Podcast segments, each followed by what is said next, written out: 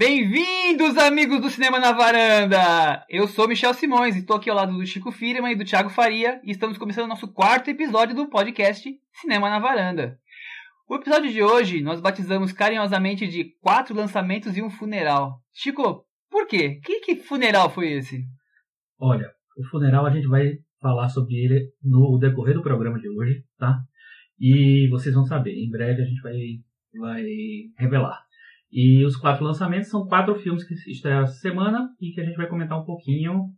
Pouquinho mesmo, né? Pra poder caber quatro. Temos que ser breves. E aí, Thiago, quais são os filmes? É, o, até a ideia do podcast era comentar pelo menos um lançamento por semana, agora a gente já vai começar com quatro, né? É que tá bem acesa é, foi uma semana de lançamentos. indicados né? ao Oscar, Atípica. filmes aí chegando bem interessantes. A gente vai falar sobre Carol, sobre A Grande Aposta, Steve Jobs e Creed. Yeah, E vamos começar com Steve Jobs.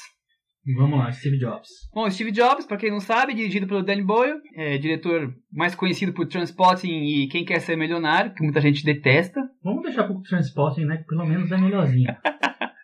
O Transpotting é em homenagem a Chris Lume aqui, nossa rainha da mesa de som, que é fanática do filme e tinha que, não podemos esquecer dele. da mesa de som e da mesa de edição também, né? É que salva o nosso programa. Bom, é a, é a biografia do Steve Jobs, não tem muito o que falar. Tiago, o que, que você achou? É, eu acho que é um filme dirigido pelo Danny Boyle, só que principalmente é um filme com roteiro do Aaron Sorkin. É um né? filme dirigido pelo Aaron Sorkin, que é assinado pelo Danny Boyle? É quase isso. Acho que é um filme assinado pelo Aaron Sorkin com direção de Danny Boyle e grande elenco, né? O, o Grande Aaron elenco é Sorkin ótimo. é o, é o roteirista do A Rede Social e também de séries de TV como The Newsroom. The Newsroom e West Wing. E ele é conhecido por diálogos muito intensos e escalafobéticos, intermináveis. Isso é Verborrágicos. Essa é a marca registrada dele. E não falta nesse filme.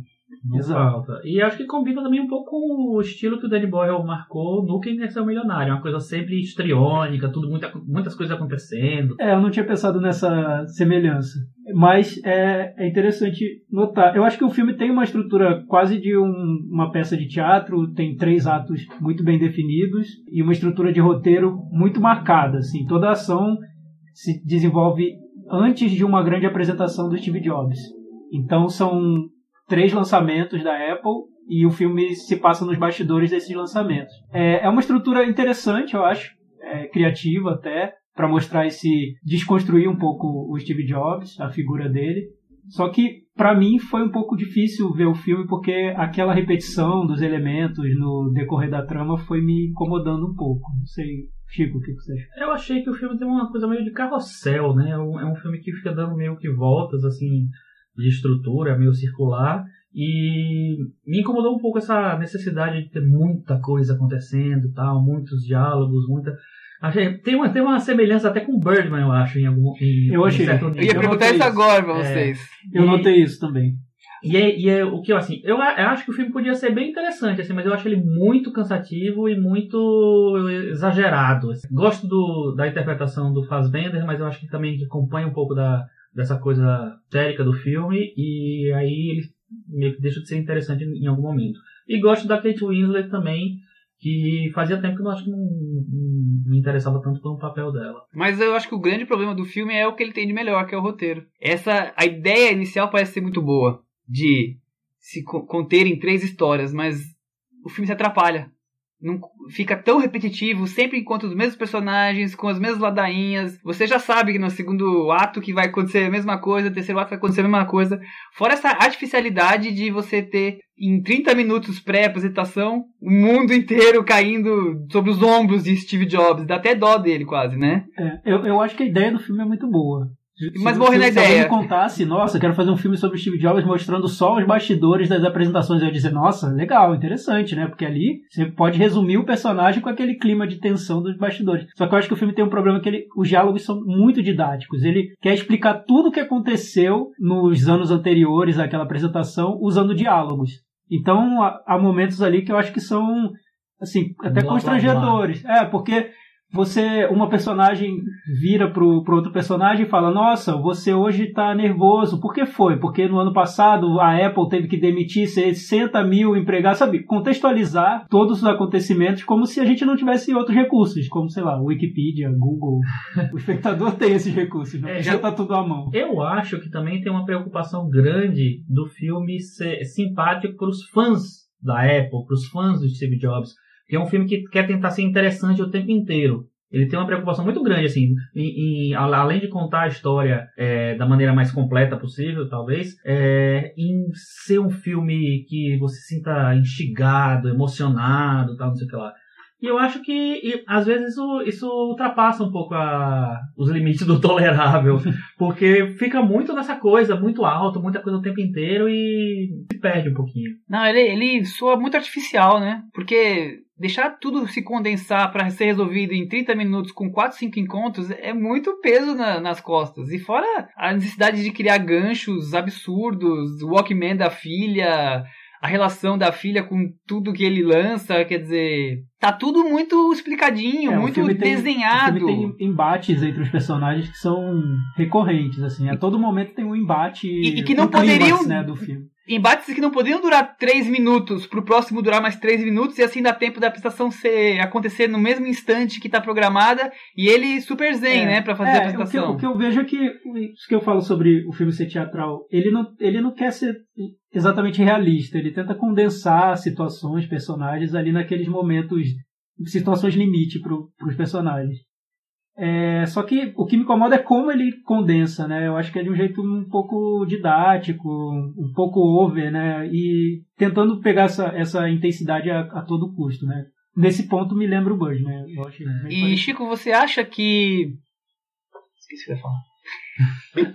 Não sei o que que você ia falar, mas eu- uma coisa que eu queria falar é outra coisa que eu também esqueci agora rapidamente. Mas, é... ah, lembrei. O Jeff Daniels, que aparece no filme, pra mim é um dos melhores personagens, porque é um.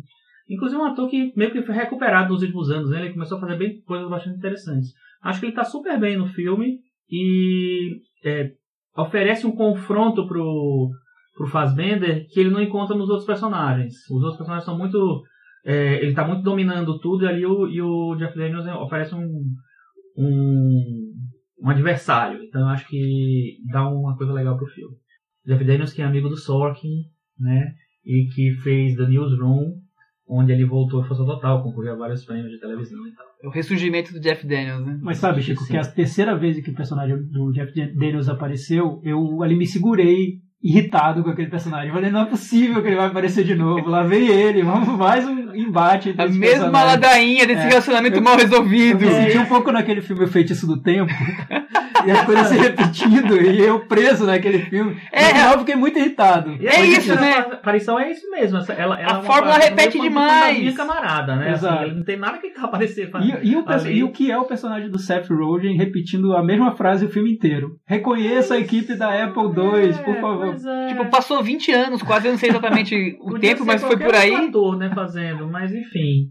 É sei. muita puxação. Agora, uma coisa, é, uma coisa, outra coisa que eu ia lembrar, que eu ia falar, que se- eu acho que a gente só tá, né, também tacando o pau no filme.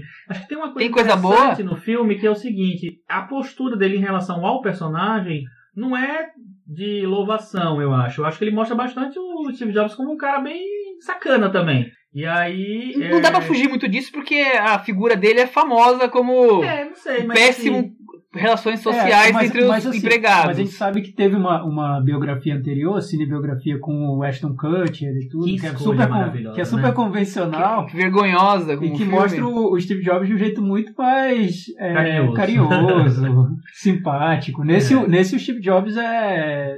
Sei, me, me parece um- um- uma pessoa muito com intenções duvidosas ali, de, difícil de, de lidar, até chegar no, no ato final, que eu acho que o ato final, sem, sem dar spoilers nem nada, alivia muito esse, esse tratamento. que Mas não- ele não o humaniza demais o personagem? Hum. Principalmente a relação com a Sim. filha, não é muita humanização de um cara que não reconhece É, a porque- porque filha, acho que o não. filme, tá o filme quer, mal. quer dar esse arco pro personagem, né? De começa no primeiro ato a relação difícil com a filha, depois tenta resolver, até chegar no terceiro ato, enfim, tem um arco do personagem pro filme que eu não acho que pode não ter nada a ver com o que era o personagem Sim. na, na realidade, né? Eu aposto que também não tem nada a ver. O Steve Jobs real deve ser ter sido Dez vezes diferente pior. do Fassbender e do Ashton Kutcher, dos personagens que eles interpretaram. Não sei como ele é. Também. Bom, vamos para notas? Vamos lá, Meta Varanda. Meta varanda. Meta Varanda, pra quem não lembra, é a nossa nota, cada um dá a sua nota. E aí tem, sai a média dos média, três. Que é o Meta Varanda em homenagem ao Metacritic. Depois você entra aí e procura o que é Metacritic. Tiago, qual a nota para Steve Jobs? É, nota 4. Ixi, Começamos mal. Eu dou Chico, nota 5. eu dou nota 3. Nossa. Então o nosso resultado final foi 40 para Steve Jobs. Nossa, O mais 40 baixo até É agora. praticamente a morte de Steve Jobs. e por falar em morte, esse episódio se chama Quatro Filmes e um Funeral. Vou revelar de quem é o funeral que a gente tá falando. Quatro lançamentos e um Quatro funeral. lançamentos e um funeral. E o funeral, na verdade, foi uma coisa que comoveu muito, que causou muita comoção na internet essa semana, nos últimos dias, que foi a morte do Leslie Nielsen, né? Protagonista da série Corra que a Polícia Vem Aí, do Apertem os Cintos Olha, eu senti Meu e tal. né? Que foi uma Muito coisa que chamou muita atenção, até porque o Leslie Nielsen morreu faz cinco anos, ou seis, sei lá. E, mas voltou à tona, agora tudo tá voltando à tona, né? Mataram o morto, Thiago. Como... e como essa morte ficou muito marcante, resolveu homenageá-la no título desse episódio. Mentira, na verdade, a- o funeral de que a gente tá falando do Alan Rickman, o professor Snape do, da série Harry Potter, que fez muitos filmes aí, fez Duro de Matar. O eterno Isso. vilão de Duro de Matar. É, E, e foi, Hans Gruber. foi impressionante a comoção dos fãs do Harry Potter, né? Porque eu lembro que na, no- na minha timeline do Twitter, muita gente lembrando do Duro de Matar e tudo mais na timeline do eu mundo. que eu nem lembrava que era Como assim? Que mim ele sempre foi o, o vilão do Duro de Matar. Nossa, eu não- realmente não lembrava. Mas assim, mas eu lembro de um filme que eu adoro ele, que é o Michael Collins. que Ah, ele sim. faz Ah, o, sim. O rival lá do, do Liam Neeson Liam e Neeson, ele tá é super bem. Então pronto, a homenagem foi ao, ao Alan Rickman e também um pouco ao Leslie Nielsen, né? E a todos que morreram e estão voltando agora Isso, Facebook. estão voltando. Aos próximos que voltarem aí, que a internet ressuscitar e matar de novo. É, e por falar em voltar, Michel, qual é o próximo filme? O próximo filme, vamos falar de filme bom agora? Vamos. Agora já- Carol. Só vai melhorar agora. né? Agora, vamos começar com o melhor, provavelmente. Carol. Carol, dirigido pelo Todd Haynes, que, pra quem não conhece ou não se lembra, dirigiu Longe do Paraíso, Não Estou Lá e Velvet Goldmine, por exemplo. É um romance lésbico, ocorrido nos anos 50, na Nova York nos anos 50. Um filme cheio de requinte, sofisticação. Tiago, o que você achou do filme? Muito bom, né? Eu gosto muito do, do, dos filmes do Todd Haynes. Eu acho que esse filme lembra tanto um pouco longe do, longe do Paraíso e mais ainda a série que ele fez, Mildred Pierce, com a Kate Winslet. E, e até o próprio o estilo da fotografia, como ele buscou referências, ele fala que tem muito a ver um, o filme com a, com a série. Eu, eu noto semelhanças aí também. É, como vários filmes dele, é uma história de, de mulheres, ele gosta de colocar essas histórias de mulheres em primeiro plano, até porque ele acredita, e eu acho que com razão, que essas histórias acabaram ficando muito. Foram muito subestimadas, no, até no, no, no cinema dos anos 50, na história do cinema de Hollywood, já, enquanto as histórias sobre os homens e eram sempre tratadas como histórias mais sérias e dignas de, de nota, né? Então ele traz esses dramas femininos para um primeiro plano. Mas eu acho que, ao contrário do Longe do Paraíso, esse filme, o Carol, ele lida muito mais com sentimentos e tentar discutir como, onde surge o, o desejo, a atração. Ele sai de um, de um tema muito específico, que é o romance entre as duas mulheres, para tratar de temas muito mais amplos, universais. Isso acho que ele faz de um jeito bem interessante. Ô, Chico, é, só complementando alguma coisa antes de você falar, Carol é uma denominação em inglês para músicas natalinas. O filme começa com uma personagem comprando um presente de Natal. É um conto romântico natalino? Não sei se foi essa a intenção, né? Mas é uma leitura boa, não tinha pensado sobre isso. Enfim, o, o que eu achei mais interessante no filme foi que. Foi como o, o, o Todd Haynes sempre fez isso, mas nesse filme eu acho que ele faz um passo além, assim, esse casamento da estética com o conteúdo. É, e eu acho que nesse filme ele tá. Ele é muito claro. assim, cada plano é muito, pensa, muito bem pensado, muito bem. Os quadros são muito bem pintados, muito bem definidos, assim. E eu acho que ele vai contando a história é, tem duas histórias paralelas sendo contadas aí. Tem a história do filme, do relacionamento das duas e tal, e tem a história pictórica, vamos dizer assim, do filme. Ele, ele, você vai vendo que à medida que o filme vai, vai avançando, é, os quadros vão ficando mais bonitos, eu acho. E eu acho que é foi uma maneira de sei lá, de, de, de tentar dar a, o aval dele para aquela história que a, a sociedade talvez não quisesse que tivesse nenhum aval. E outra coisa que eu achei interessante, inclusive eu li também ele comentando isso na entrevista pro Filme Comments, que não só o desenlace amoroso do, das duas mulheres, há uma relação de aprendizado da mulher mais jovem com a mulher mais velha, de viver em sociedade, de coisas que a, a mais jovem é, é, tem uma vida mais simples, a outra já é uma dona de casa mais sofisticada e ela acaba aprendendo costumes de, de, etiqueta de sociedade. Então é meio que um aprendizado. Fora também a entrada na, no, na parte é, homofetiva. homofetiva. bem colocado. Você viu alguma coisa disso aí, Thiago? É, eu acho, vejo sim, acho isso bem interessante. Acho legal voltar à história da original do, do filme, né, que, que deu origem ao filme, que foi um livro escrito pela Patricia Highsmith, que é uma, uma escritora americana que era conhecida por histórias de suspense, que inspirou filmes como O Pacto Sinistro, do Hitchcock, e, e o talentoso Ripley. Então, quando ela escreveu esse livro, era um livro muito inspirado em experiências dela, né? Quase autobiográfico. Ela ficou tão. É, foi, foi tão complicado escrever o livro que ela publicou com um pseudônimo e só foi assumir a autoria do, do livro 40 anos depois. Então, e, era, e foi um livro recebido de uma forma difícil, complicada, porque era um romance lésbico que tinha um final feliz, assim. Na época isso não era comum. O romance lésbico já não era nada comum. Não, o romance né? lésbico não era comum. E com um final feliz, então. E, e eu acho que o, o filme ele traz, é, ele, ele mostra essa, essa história de, de um romance lésbico numa época em que nem eram isso nem se, nem se cogitava a existência disso num, em sociedade assim você assumir esse romance é, diante das outras pessoas é, era algo muito fora do comum, né?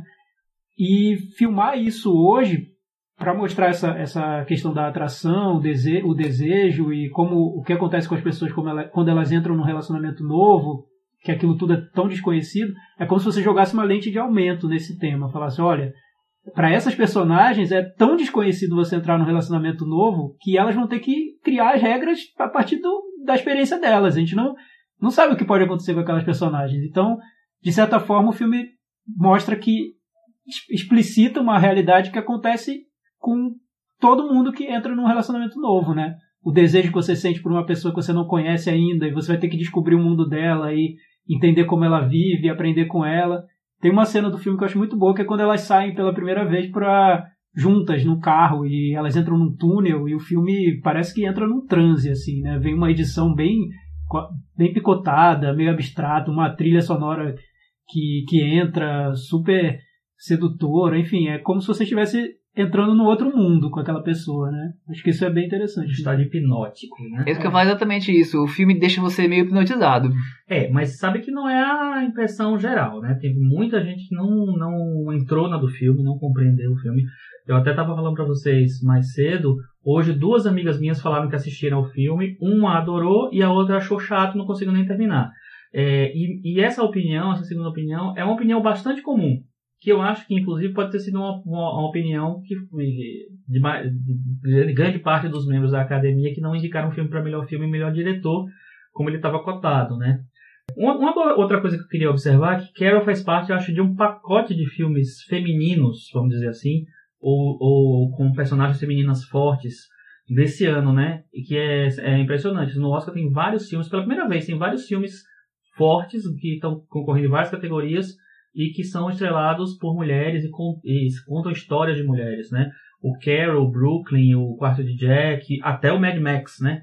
Então, de uma certa maneira, acho que é uma vitória da protagonismo da mulher, feminino, do protagonismo feminino nesse ano. Agora, outra, posso levantar outra coisa?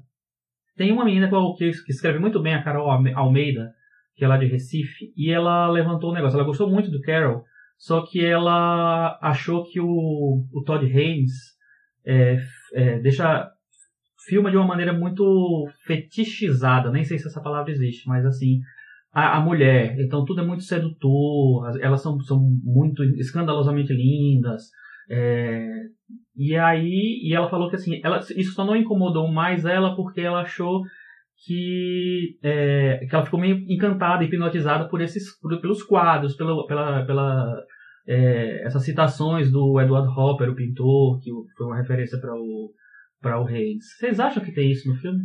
Eu acho que não tem não. Na verdade, por acaso também eu, eu pesquisando hoje em algum outro artigo internacional também o cara fez a mesma pergunta, acho que foi no IndieWare inclusive, a mesma pergunta para ele, ele respondeu dizendo que ele não, não vê isso no filme dele. E eu também não, não, vejo. Eu acho que ele faz é mesmo um romance velado, aquela coisa de anos 50, não poder assumir. Onde se viu assumir um romance lésbico naquela época? Então você tinha que. É muita troca de olhares, é, é muita coisa. Tem até uma entrevista que fala sobre a, a, relação entre as duas personagens no livro original, como era na época, e como teria sido com a escritora, né, Patricia Highsmith, que o livro é inspirado em experiências dela. E o Todd Haynes falou que quando ele foi fazer, filmar as cenas dos encontros das personagens, né? Sem querer estragar a surpresa, tem um encontro entre as personagens, ele nem sabia como, como aquilo teria acontecido na realidade. Como foi? O que elas fizeram? Como elas dormiram? Como foi? O que aconteceu? Porque uhum. não tem relatos disso, assim. Isso não estava no livro de, um, de uma forma explícita. Isso não, não, era contado. Isso não era contado, né? E, e tem, tem sutilezas de filme que eu acho bem interessante. Por exemplo, tem muitas cenas delas dentro de carro carros, assim. Que é, parece que é o único momento ali em que elas podem ter uma intimidade, que é dentro do carro. Ou, porque ou mesmo até no, no em casa, são sempre lugares é, fechados. É, até, mas assim, quando ela está em casa, o marido de, da outra pode aparecer. Uhum. Quando elas estão num outro quarto, o quarto pode ser invadido por uma presença masculina. O único lugar de intimidade delas é quando elas estão no carro. Então, é aquele momento um pouco claustrofóbico ali, onde elas podem ter uma intimidade. E, e fora que elas têm um, um, principalmente no começo, um meio sem jeito, elas, elas têm a atração uma pela outra, mas não é uma coisa assim, ah, sai se agarrando, é aquela coisa, não sabe muito bem o que falar, como agir, e a coisa vai se construindo meio que naturalmente. Eu acho que isso que vai te hipnotizando, porque é, a, a atração é instantânea, mas o relacionamento vai se constituindo muito lentamente, vagarosamente. Os personagens nem sabem como construir esse relacionamento. Não sabem nem como é, agir é, nisso. Eu pra, acho isso um, um, dos elementos mais interessantes. É, e, e, o filme acho que mostra isso muito bem, repetindo duas cenas no início e no final. Que cenas em que as duas estão sentadas no restaurante. No início do filme a gente vê aquelas duas pessoas do ponto de vista de um personagem, de um terceiro personagem que se aproxima da cena e a gente interpreta de, não sei, são, são amigas, estão conversando, o relacionamento vai começar ou não começou, o que, que são aquelas duas mulheres? E no fim do filme, quando que aí é um grande cena, flashback até voltar para esse momento. volta e a gente já sabe toda a história delas, aí que a gente percebe como a sociedade não, não reconhece aquela relação e nem vai reconhecer, né? Uma relação secreta, velada. É, agora eu acho assim, eu, eu também acho que não, é, que não é exatamente fetichizar a, a maneira como ele apresenta elas. Mas eu acho que existe uma, uma, uma é, intenção realmente de, de deixar as coisas mais bonitas. Deixar tudo muito, muito bonito, assim, como se estivesse mesmo se posicionando a favor daquela história. Mas isso e... não é um pouco do cinema dele? Ah, e outra, ah, e outra coisa. Ser, não é um pouco. Não Longe do Paraíso, é, mas Pierce. Não é um. Não é um é, um mérito ou um demérito. Acho Sim, uma, uma, uma, característica. Uma, é, e uma maneira de dele, sei lá, dar um seu, o parecer dele sobre aquele Mas uma pergunta sobre esse filme, para você, Chico, hum. especificamente, sobre essa história de fetichizar e tudo. Sei. Nesse filme a gente não está lidando com uma idealização de uma personagem sobre a outra, porque a partir do momento em que a personagem da Kate Blanchett entra na vida da personagem da Rooney Mara, todos os outros coadjuvantes que já participavam da vida da Rooney Mara perdem totalmente sentido. A vida dela é a Kate Blanchett. Kate Blanchett tem uma presença de como se fosse uma musa, uma estrela de Hollywood. Eu acho que ela, essa, esse, o, é, esse, aquela personagem para ela tá idealizada. Então não sei, acho que combina com isso. Acho não? que combina também. Agora também eu acho que também tem uma contrapartida aí, porque também os personagens, apesar de aparecerem mais da os coadjuvantes da Kate Blanchett também somem um pouco do filme. É, tem o personagem da Sarah Paulson, que é a ex-amante dela, a ex-namorada dela. Ah, amiga. É, que aparece mais, assim, tal, mas também não é um personagem de destaque do filme. E o, o personagem do marido, do marido, né? Não é marido, é marido mesmo. É, do Kyle Chandler, que eu acho que ele tem uma cena muito boa, que é aquela que ele bate na porta da casa da, da Sarah Paulson procurando pela, pela Carol. É, também eu acho que ele não é explorado tanto assim. Eu acho que ele privilegia mostrar Porque o, foco, o foco dele é esse, é olhar para olhar pelos olhar, pelo olhar da mais jovem, admiração pela mais velha e o, o quanto é difícil pra ela assumir, quais são as dificuldades, É, eu o que, acho que ele relaciona isso, Eu eles. acho que ele faz isso até ocultando detalhes sobre a vida da mais velha, né? Que a gente descobre isso muito aos poucos. A gente Sim. vai descobrindo, nossa, olha, ela já tinha um relacionamento anterior. Olha isso. A gente descobre junto, um pouco junto com a personagem da Rooney Mara, quem é a, a Carol, né?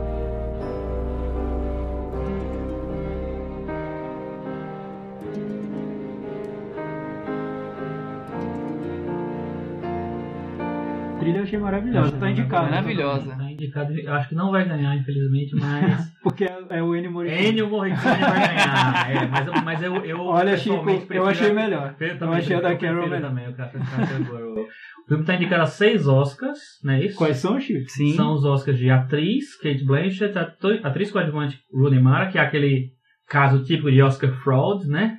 Porque as duas são protagonistas. Sim. E, inclusive, a Rooney Mara talvez seja até mais protagonista do que a Kate Lembrando que a Blanchett. Rooney Mara ganhou melhor atriz em Cannes com esse filme. É, e, a- e concorreu em atriz coadjuvante em vários outros prêmios e ganhou vários outros prêmios. Porque é a personagem da esquisito, Rooney né? Mara é a personagem que se transforma no filme, né? É, não, ela é a é- típica protagonista. É, ela é a filme. protagonista, ela é a. Enfim, mas enfim.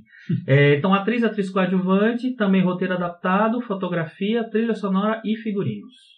É tudo É. com justiça. Eu acho que ela só tem chance de ganhar em figurinos. Só em figurino. Mesmo fotografia não tem chance? Fotografia eu acho que vai ficar com o regresso. mesmo. Ah, é verdade. Mas vamos lá, né? Bom, notas. Agora eu vou começar com o Chico. Eu vou dar um redondo 8 para ele. Pra mim é 9. Pra mim também é 8. Então nós tivemos 83 para Carol no Meta Varanda. Um dos maiores metavarandas, é isso? É, ele conseguiu empatar com o Cavalo de Turim nessa pequena amostra que nós temos por enquanto e é o, o líder da, do nosso ranking. do ano, né? Pra, pra vocês verem é, outros metavarandas da gente, assim, vocês vão no- na página do Facebook do Cinema na Varanda, e lá a gente fez um álbum com as estreias do ano, e a gente vai colocar, ainda não tem, mas vai lá, É, que a gente vai colocar em breve todas as notas que a gente deu para todos os filmes. Bom, vamos então pro próximo filme. E o próximo filme é uma passagem de bastão, no meu caso, inesperada.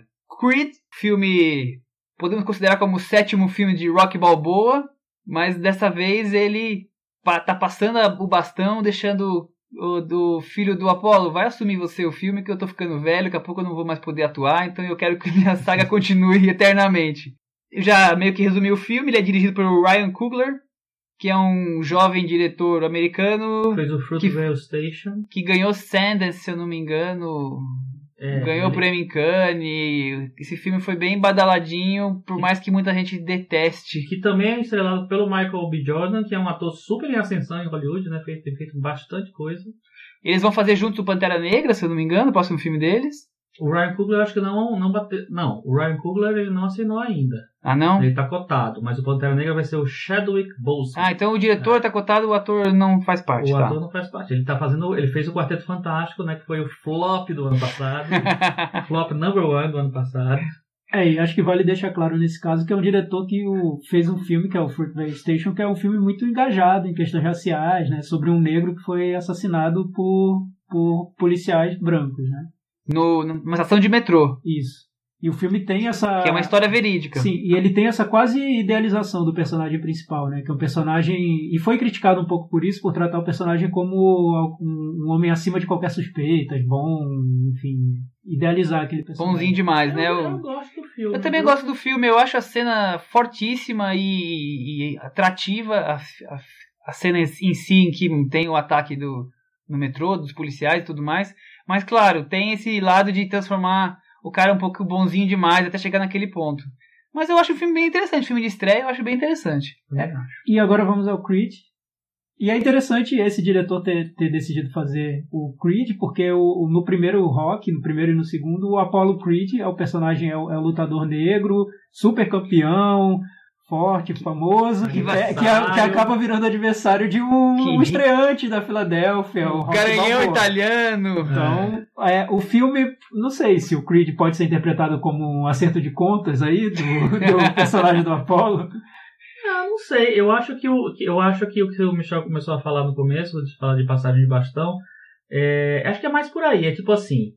Não quero deixar meu personagem morrer, minha criação morrer, mas como vou continuar essa história? Como, Eu- como meu filho não dava. É.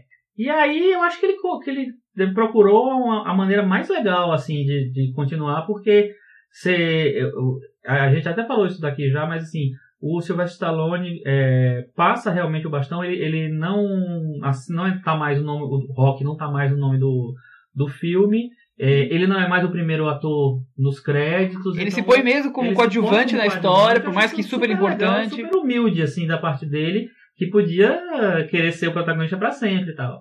Eu acho que ele continua bem e quem sabe se tiver um Creed 2, eu não sei se vai precisar do Stallone mais, entendeu? Eu acho isso bem digno dele. E o Stallone teve a melhor atuação da carreira, Thiago?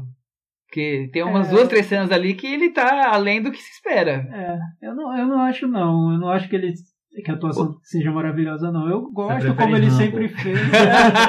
Acho que o Stallone agora. Ele, ele Acho que ele criou- prefere Tango e Cash. É, Tango Tango Cash é Cash. memorável. Não, ele criou um- um- uma geração de fãs que tem essa ligação sentimental com ele, porque viu os filmes quando era- eram crianças, e também agora uma geração de críticos que tentam valorizar os filmes dele, com razão em muitos casos, e com outros não. Mas enfim, falando sobre Creed, eu acho que é uma, uma boa desculpa para voltar, para trazer a série de volta.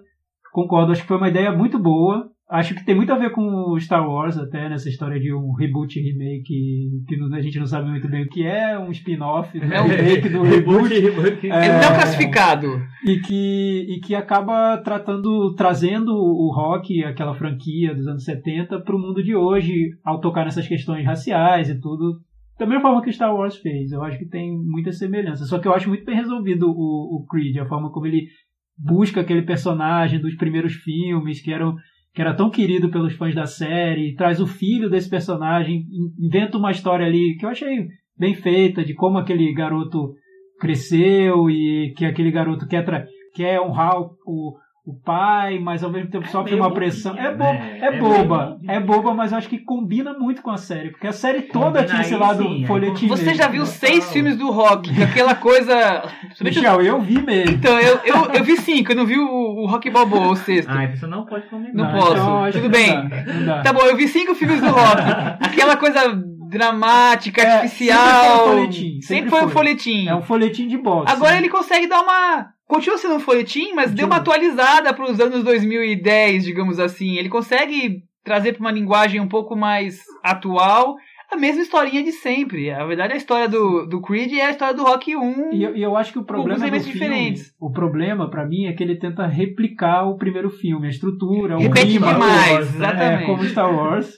Mas eu acho que o problema é que ele não tem um oponente tão forte quanto o, o, o Creed desse filme novo não tem um oponente tão forte quanto era o Apollo Creed no primeiro filme do Rock, porque o Apollo Creed era um oponente muito bom, assim, muito interessante o personagem. Era um super lutador, era o campeão. Ele era- tinha características É. próprias e meio esse, de. esse, era, esse é um esse é um Rock 1 É espalhafatoso. vilão de Rock 4, é. né? Lembra o vilão do Rock 4, o Drago, Sim. aquele russo que vem. Que vai lá, boxeia e acabou. Enfim. É.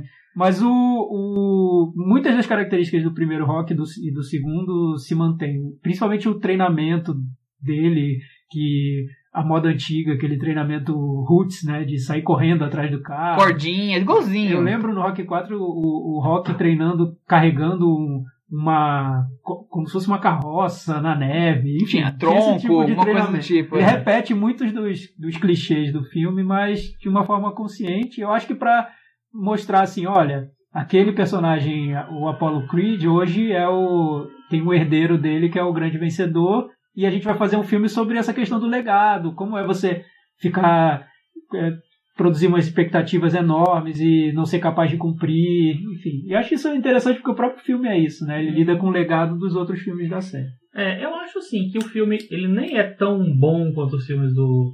O- quanto os fãs do rock estão querendo que seja, nem é tão ruim quanto os que não são fãs do tá querendo, estão querendo pintar. Eu acho que ele fica. Mas ele fica num, numa posição do meio, mas. Ele fica. É um filme digno. digna. Eu acho que é, um dos, dos, é, dos méritos do Ryan Coogler é que é um draminha, é meio bobinho, não sei o que lá, mas ele consegue administrar esses elementos. Não é um dramalhão, é um melodrama bem costuradinho. É, e ele pega o folhetim e consegue ser muito melhor do que aquele filme que estreou recentemente, Knockout, que, que também é uma história de boxe e tudo mais, mas ah, não é aquela melodramatização absurda, aquela coisa. Ah, oh, preciso vencer, vencer. Ele tem a história dele, ele tá querendo ganhar a vida dele, fazer o nome dele, ele tem a, a questão da relação com o sobrenome do pai, que ele quer esconder para ele ganhar com os méritos próprios.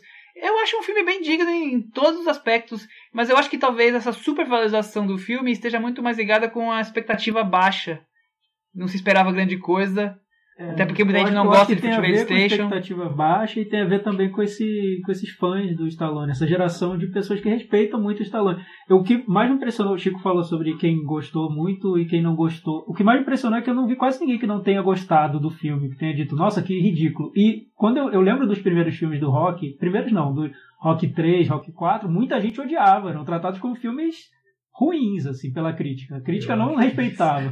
É, tirando então, assim, o Rock 1, o que, concordo. O que eu vejo outro é que tem, o que eu vejo hoje é que tem uma reavaliação do, do Stallone. O Stallone é visto Acho como. o cinema de ação dos anos é, 80. E o Stallone é visto como, 70, como um cara digno, né? Que faz filmes dignos, filmes é, honestos. Mas é interessante porque, por exemplo, você vê, o, o Stallone ganhou o Globo de Ouro e ganhou o Critics' Choice e, e, a gente viu os discursos dele e foram discursos super humildes, assim. No, ontem no, no Critics' Choice, que foi. Depois a gente vai falar um pouquinho sobre ele ele subiu e falou assim: Ah, eu acho que estão me dando esse prêmio porque eu tô ficando velho. Entendeu? E ele falou assim: uma das vantagens de ser velho é que você começa a ganhar esse tipo de prêmio. Exatamente. Assim, então, então tem tudo. É, é, ele tem uma consciência de que ali. que ele não é um grande ator, mas que ele tem uma história que aquela história está sendo prestigiada com essa, essa ovação que tá vindo, vindo pro filme. O que eu achei interessante, Chico, é que o, no primeiro rock ele escreveu o roteiro, o segundo ele dirigiu, escreveu o roteiro e ele pegou a série para ele. Era, ele fazia tudo naquela série. Uhum. Dirigiu, o Rock Balboa, não lembro se ele chegou a dirigir, mas enfim, com certeza o roteiro ele, ele escreveu. E esse novo, ele não, não escreveu roteiro, não dirigiu, não tem. Só Eu atuou. não sei se você sabe, mas não sei de onde surgiu a ideia de, desse projeto. Não sei se foi dele ou se foi de fora. Eu não, também eu não sei. não sei. A gente pesquisa. Mas é interessante que aí tem, é, é, como é outra semelhança com Star Wars, né? Uma outra equipe que foi lá e conseguiu dar uma interpretação com mais com mais clareza do que era aquele projeto original do que o próprio criador do Exatamente. Do Vamos para as notas então? Vamos para as notas. Eu vou começar dessa vez eu mesmo para não ficar achando que eu só passo a bola para vocês. Bom, minha nota para Creed é 6. Minha 7. A minha é 6 também. E 6 é uma boa nota, gente. 6 pra mim é bom. Eu também, 6 pra mim é nota boa. É, me, é, menos que bom, ou seja, regular. E mais que 6, aí vai. Então, muito é, pra bom, mim ótimo, o 7 é bom. Tô sendo bonzinho. Então tá bom. Então todo mundo tá sendo bom. bom o resultado do Meta Varanda de Creed foi 63, empatando com os 8 odiados, por exemplo. Filmes com personagens negros nos é, protagonistas. E, né? com, e com uma recepção controversa, digamos assim, por parte de público e crítica. É, o Creed tem tanto, né? Tem muita gente que não gosta. É, tem mais gente que gosta. Sim. Bom, o último filme do filme. último filme do episódio, A Grande Aposta, é, dirigido pelo Adam McKay, que tinha feito comedinhas como o âncora e os outros caras. Como assim comedinhas? Eu acho comedinhas bem bobocas. Vamos tirar essas comedinhas aí. O Thiago, que é o nosso rei das comédias aqui, vai ficar nervoso. Rei da comédia com Martin Scorsese. Mas foi, foi uma surpresa ele fazer um filme... Mais sério? Um diretor de comédias. Um diretor de comédias, do estilo de Judy Apatow e sua turma, e fazer um filme... Continua sendo uma comédia, com uma comédia dramática, digamos assim, mas com um tom um pouco mais sério. Por mais que dos filmes que eu já vi dele, ele sempre teve algum, algum tema enraizado ali, além da simples comédia pastelão do filme. Mas o Thiago vai poder Olha, fazer uma dissertação sobre ele. O Âncora 2, eu acho um filme mais interessante sobre jornalismo que Spotlight, por exemplo. Eu acho que ele vai ali no, no cerne dos polêmica. problemas de. Isso é polêmica no ar, jornalismo. Aliás, em um determinado momento do filme, o, o personagem principal, né, do, do Will Ferrell, Will Ferrell quer, quer ganhar audiência ali no horário super ingrato da madrugada do jornal, aí ele descobre, vou colocar vídeos fofinhos para ganhar audiência. E pronto, tudo muda a partir daí. Então, assim, é um filme o Adam McKay sempre teve um olhar muito atento, muito ácido para situações do, do cotidiano e coisas que acontecem no mundo. É, ele sempre usou. Nunca foi o diretor ingênuo. Não, pelo contrário, ele sempre usou a comédia pra. pra... Tem da comédia pastelão, tem do humor físico, mas tendo alguns temas escondidos. O primeiro âncora é sobre a posição da mulher no jornalismo dos ah, anos 70. Sim, é, começar é, a aparecer, quer dizer, se, se pôr e se tem uma posição firme. Tem, ele tem conteúdo ali, além da, da parte mais exagerada, digamos Então, assim. eu acho que a diferença agora é que ele tá num. ele vai para um outro patamar fazendo um cinema, um pouco um cinema de prestígio, assim, um cinema para ser levado a sério, né? Sim. Levado a- claramente a sério, porque é como se ele pensasse, nossa, minhas comédias eu posso aqui falar sobre o Afeganistão, não vão levar a sério, vão tratar como uma comédia boba, enfim, porque tem o preconceito existe, a gente sabe. Mas ele leva, fala sobre esse tema super complicado, a crise financeira do- do- dos Estados 2008. Unidos de 2008 e muito difícil de entender porque é, é um, é um assunto complexo, né? Como aquele problema que estava ali enraizado na economia, A bolha imobiliária. uma bolha que ninguém viu e que os poucos que viram conseguiram tirar vantagem, vantagem disso. O filme é sobre esses poucos que viram e conseguiram tirar vantagem. Mas o que eu acho interessante é que ele fala sobre esse tema muito complicado, levando vários elementos desse cinema de comédia dele. E não só o riso, o humor e tal, mas o estilo dele de cinema, que é um cinema muito solto, muito irreverente, de- debochado, é, aberto, permeável a influências. Ele não tem um estilo muito fechado, muito convencional da forma de contar a história. Com personagens falando pra câmera, explicando Isso. o que tá acontecendo. E personagens quase caricatos, assim, são quase caricaturas que ele vai humanizando aos poucos. Em todos os filmes dele ele fez isso. Ele trabalha com caricaturas e ele vai humanizando. Até tem uma cena que você olha e fala, ué, como assim o âncora agora tem uma cena quase dramática do âncora conversando sobre. É porque ele humaniza os personagens, sempre fez isso.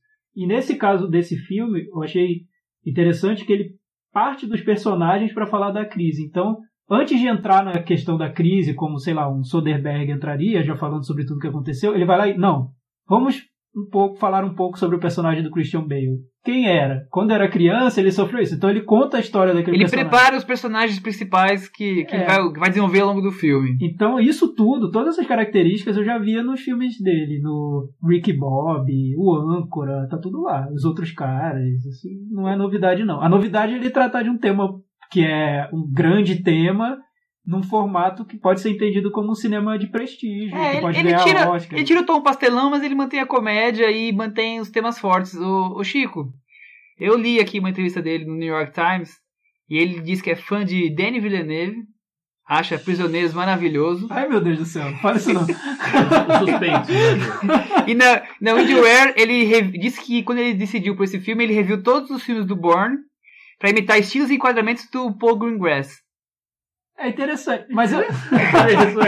O que, que você acha disso, Chico Firman? Eu acho que é uma suruba. Exatamente, é isso. Eu acho que é, me dá, só, só interrompendo o Chico, ele vai falar, mas é me dá a impressão de que é um cinema que to- ele agrega tudo. Tem influências de Bourne, mas tem comédia boba, tem buddy movie, aqueles filmes dos amigos que fazem bobagem, tipo, Tipo os almôndegas. é, Tipo, Tipo, se beber não case. se beber não case, É. exatamente. Então tudo ele inclui no filme, né? Acho que a referência mais óbvia que todo mundo encontrou foi o Lobo de Wall Street, mas eu acho que ele é ainda mais descontrolado Ah, que o eu, Lobo eu acho que só, só encontram essa referência por, Por conta do do, da. Bolsa de Valores, Mas do também tema. o estilo do Eu filme, que é uma não. sátira. Mas o, é uma sátira exagerada do Scorsese. Esse tem um Mas tom mais, É, a mais realista. mais ácido, É, mais- exatamente. Esse mais tem um tom mais. pesado, tal. Ele quer ser mais realista, ele quer É. conversar, brincar, falar com a câmera, mas ele tem um- uma re- realidade da história ali pra ser passada. Eu acho que essa estrutura que o que o que ele usa no filme, a gente já vê em vários outros filmes, os dele, mas tem outros filmes que usam essa estrutura de ficar de sair da história para explicar, para fazer uns apêndices, né? Um, um- acho que tem uns parênteses assim. Tem filmes que, que usam isso e que terminam não funcionando tanto, né? Porque fica mais é, chama mais para brincadeira não. Eu acho que isso tudo entra num contexto que funciona. A, a, a roda roda nesse filme, acho de uma maneira geral. É, eu gosto do filme, eu achei que me surpreendeu até um pouco mais, assim. Agora eu acho que assim, é um filme que ele tenta. Eu até escrevi isso quando. Depois que eu saí da sessão do filme. É, é um filme que tenta fingir que tá explicando um negócio e a gente finge que, que entendeu, porque assim, é um assunto muito complexo e a gente realmente entende ele num macro. Mas vai explicar, vai eh, chegar para um de nós leigos né, no economês aí e vai explicar o que aconteceu. A gente não sabe explicar. Mas é, eu acho que ele tem uma coisa meio didática em relação ao que aconteceu, às vezes até didática um pouco demais. Mas esse E- didatismo que dá o tom de comédia, você não acha?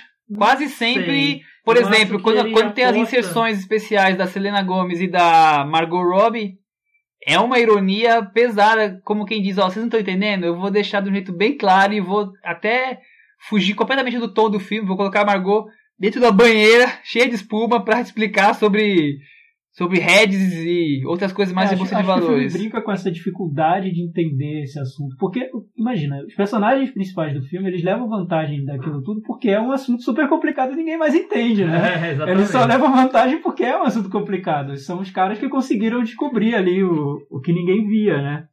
E o filme, o, o- acho que isso é interessante do filme, até é corajoso, trazer toda essa dificuldade pro filme e mesmo assim tentar fazer com que a gente embarque naquela, naquela trama, né? Porque, imagina, é, é, é super complexo, eu acho.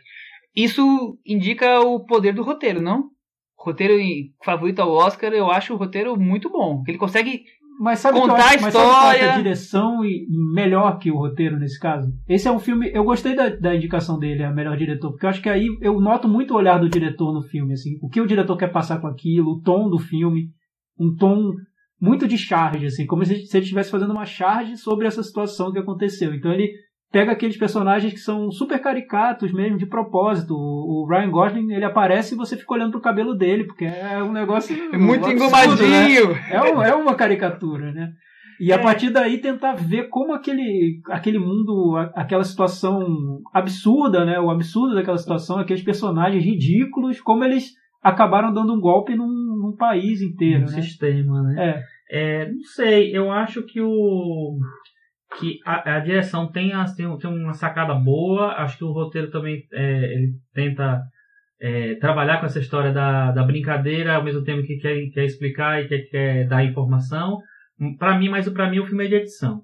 É um filme de montagem. Eu acho que é um filme que a montagem aproxima ele de um cinema mais jovem e sério, tipo de a rede social, ou de até de Steve Jobs guardando as devidas- proporções, mas ele tenta essa- buscar essa comunicação com esse público mais antenado e eu acho que o que to- to- a- tanto a direção quanto o, o roteiro tem méritos, mas eu acho que isso é muito evidente esse, esse negócio assim, ele faz um filme que é que sem ser editadíssimo é muito editado e eu acho que isso dá uma linguagem pro filme. Mas eu, eu, pelo menos na minha opinião, tem alguns problemas aí, que, foi, que é a parte que eu não gosto do filme. Por exemplo, eu acho que tem um excesso de zooms frenéticos, um excesso de montagem picotada, querendo dar uma sessão de movimento, que às vezes me dava até, ficava até meu, nossa, vou ficar com tontura aqui. É, aqueles momentos Ilha das Flores do filme eu acho muito chato. eu, eu gosto, assim, eu não tenho. eu- o que eu não gosto muito no filme. Ilha das única- Flores barra Terence Malick. Minha única, ressalva, minha única ressalva é quando o filme tenta ficar muito dramático para passar aquela lição que ele tem que passar, eu acho que não tem como não passar, que é a lição de que aquilo, o, aquela, aquele absurdo dos, que os personagens acabaram cometendo afetou a vida de vários americanos. Enfim, não precisaria ter sido tão didático, eu acho, porque aquilo para mim já estava claro. Só que até para tornar o filme mais sério, enfim, ele, ele acaba mostrando isso e eu acho que ele se perde um pouquinho. O personagem do Steve Carell me incomoda um pouco. É, Eu, acho que ele vai incomodando, né? Porque ele começa uma grande jornada pela verdade. pelo Ele tem o que peso lá. do mundo sobre as costas dele, mas ele tá ganhando dinheiro em cima disso do mesmo jeito. Isso, e a cena final, que a gente não vai falar aqui porque é spoiler, é bem controversa, né? Assim, eu acho que aquilo ali foi uma maneira meio de ele. Eu não sei, eu não li o livro, nem li sobre o que é o livro exatamente, como foi feito. Mas eu acho que é muito de fazer as pazes com os personagens do livro, né? Os personagens É. reais. Tipo o Spotlight que a gente já tinha comentado aqui. Eles, eles dão uma. O olhar que se tem dos personagens reais é meio respeitoso, digamos assim. Vamos para as notas? Vamos para as notas.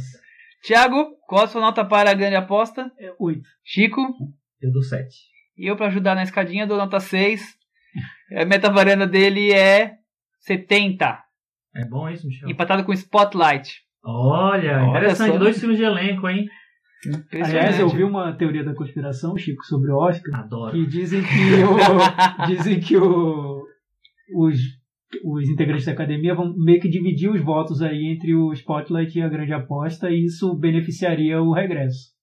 Porque a grande aposta e o Spotlight são Seria filmes que têm ali o, o mesmo retorno do público. regresso. Exato. Eu não sei se a grande aposta e Spotlight tem o mesmo público, não. Acho que Spotlight passa uma coisa mais séria e que captura mais gente Com, pra comove mais, né? E a grande aposta, por mais que seja séria, é um filme que eu saí da sessão e disse assim, ó, eu acho que ele não é mais o favorito ao melhor roteiro, não. Porque apesar de ter um roteiro intrincado e tal, é um roteiro difícil. Você vai pensar no roteiro e diz, pô, será que é esse daí que eu vou votar? Eu acho que o quarto Jack tá pintando como favorito pra. Olha só, olha só. Não, eu, Eu acho que- acho. eu, eu ainda acho que o roteiro do filme tem, tem Eu acho chances. que, que aí. a montagem do filme tem a chance montagem de ganhar. também. Mas eu acho que o filme tem uma coisa empolgante, principalmente no final, que eu, Não, eu, acho me- que- eu, eu entendi as indicações a melhor filme e direção depois de ter visto o filme. Porque ele traz essa. Ele é um filme com uma energia forte, assim, ele é vibrante. Ele, ele, você nota que o diretor quer muito falar sobre aquele assunto, ele quer provocar uma mudança até no espectador. Assim, Mas olha, é- agora que eu mostrei pra você isso que aconteceu, olha o que aconteceu. vira aí, é. É como se fosse. Parece até que vai, vai acontecer como uma verdade inconveniente. Agora mande uma cartinha pro deputado, É. sabe? Ele, ele meio que instiga o espectador Mas a agir. Eu, eu acho. acho que, em relação a prêmios, eu acho que é um filme de fácil indicação, porque ele passa a ideia de ser um filme com substância, de ser um filme que tem um diretor por trás, que tem um roteiro importante, não sei o que lá. Mas é um filme de indicação. Eu não sei se é um filme de prêmio. Ah, acho que Nessa- não. né, nessas É, coisas. Talvez ganhe um prêmio é, outro. por exemplo, o, o site que eu é, entro bastante, que é o Awards Daily, que é um dos sites bem. que acompanha muito a corrida do Oscar, ele está apostando, a Sasha Stone, que é a editora do site, aposta tanto no Adam McKay quanto no filme para ganhar melhor filme de diretor. Acho que é viagem dela. Mas, Ah, acho que É porque dizem que nesse momento o filme tá muito bem na, entre, o- entre os críticos americanos e o público tá aceitando bem. mas mais ou menos, né? O filme eu ver agora, o filme tem 50 milhões. Ele estreou em novembro, acho. Então, E os críticos não votam. eu não sei se ele tá com esse balaio todo, não. Mas é engraçado ele ter um tom tão realista, ao mesmo tempo personagens tão caricatos. Eu acho bem interessante. Eu acho interessante. eu, eu não tô criticando, eu acho, eu acho um ponto forte do no filme. Não sei. É, é ci- é E- você tratar de uma maneira cinematográfica. É engraçado né? como ele conseguiu isso, né? tenta esse realismo invisível, né? Já esse filme, o A Grande Aposta, não. É um filme. Por isso eu acho que, de certa forma, se aproxima do que o Scorsese faz no Lobo de Wall Street, que é tentar dar um tom de sátira, de charge, e não daquele realismo. Olha, vou aqui contar a história do jeito que ela aconteceu. Não, nesses personagens olham pra câmera e falam: Não, essa cena que acabou de passar não foi assim que aconteceu. Mas o, Pô, filho, o não é isso? Street eu acho mais Charlie Hebdo né, do que o, do que o a grande aposta. Vamos, Bom, vamos encerrar agora com premiação que teve ontem, Chico. Vamos. Conta pra gente como foi. ontem teve o Critics' Choice, que foi, é o prêmio dos críticos de cinema e- e TV na TV. É, Americanos, né? É, os americanos, né? O Broadcast Film Critics. Porque também teve E- ontem os britânicos. Ou foi sábado? Acho que foi, foi antes. Acho que foi foi ontem de os tarde. críticos, né? E tal. E eu acho que o Critics' Choice, apesar de não influenciar na corrida do Oscar diretamente, ele antecipou boa parte dos vencedores. Ao contrário do Globo de Ouro, que cada vez mais tá indo para um. O cara tá fora do baralho é, da tá indo corrida. Pro, pro, pro autismo dele lá.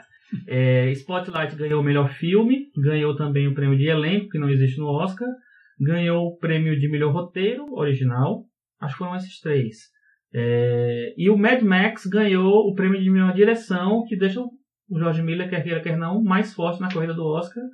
E eu acho que esse- esses prêmios podem se repetir. O Mad Max ganhou todas as categorias técnicas: Técnicas. fotografia, montagem, direção de arte, figurinos, é, efeitos visuais, e acho que até teve mais um que eu não estou lembrando. Aliás, Chico, por falar em todas as categorias, me impressionou o número de categorias nesse Critics' Choice, né? É uma quantidade, tem prêmio pra filme de ficção, prêmio pra filme de É, ação, isso é que eu prêmio acho pra que perde um é, pouquinho, né? ator mirim. É. O prêmio de ator mirim eu até acho interessante. É quase o troféu- melhores do ano do Faustão. É o troféu imprensa, né? Tem Eu acho prêmio que- pra todo mundo. Eu acho que o prêmio de ator mirim que já teve no Oscar podia voltar. Eu acho que é um filme interessante. Se eles querem trazer mais estrelas pra, pra festa, eu acho que seria um, um- um dos prêmios mais legais pra ter. Mas Não. eu achei tão confuso. Filme, melhor filme de ficção, aí É, tinha Mad não Max. E melhor filme de ação tinha Mad Max. Eu não É. entendi. Melhor drama, Mad Max. Não, e o pior é que filme de ficção o Mad Max perdeu. O Mad Max ganhou o melhor filme. Perdeu pra o Ex melhor Machina. diretor, perdeu pra Ex Machina. Meu Deus. Muito louco isso, assim. Eu acho que é uma bobagem que eles fazem pra ter mais. E, e, assim, e na festa, né, esses prêmios de, de- na categoria de, filme de ação, ator de ação, atriz de ação, ator de comédia. Comédia até ah, vai pro palco, mas os, os prêmios de ação, de ficção científica, eles são só citados lá no videozinho. Então, se a ideia era, não, vamos, vamos premiar, vamos trazer mais estrelas para a festa, as estrelas não vão para a festa porque elas não vão aparecer. Então, é, eu achei bobagem. E, enfim, aí tem o, melhor, tem o melhor filme do ano, e tem o melhor filme de comédia, e o melhor filme. Ou seja, as comédias não podem concorrer para melhor filme. É meio esquisito. E a grande aposta tá, tava indicado nos dois, né? E a festa é legal porque eu, eu tava vendo outra Shark grande Tank. aposta não vi. Muito chato, cara. Então, o Muito problema é chato. que são muitos prêmios, né? É, e tem e- prêmio pra televisão. Muitos. né? Nossa. E aí imagina as subcategorias. Começou meio-dia pra acabar meia-noite, mais ou menos isso. Não, é mais mesmo tempo do Globo de Ouro, né? Mas, enfim.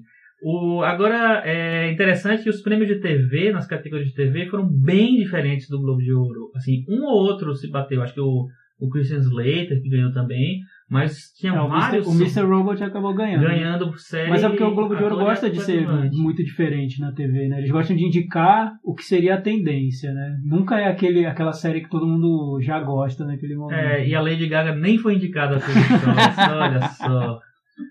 E assim, agora não foi muito prestigiado pelos vencedores. O, médio, o George Miller não foi receber, mandou as, as mocinhas de Victoria's Secret lá do, é, receberem o prêmio.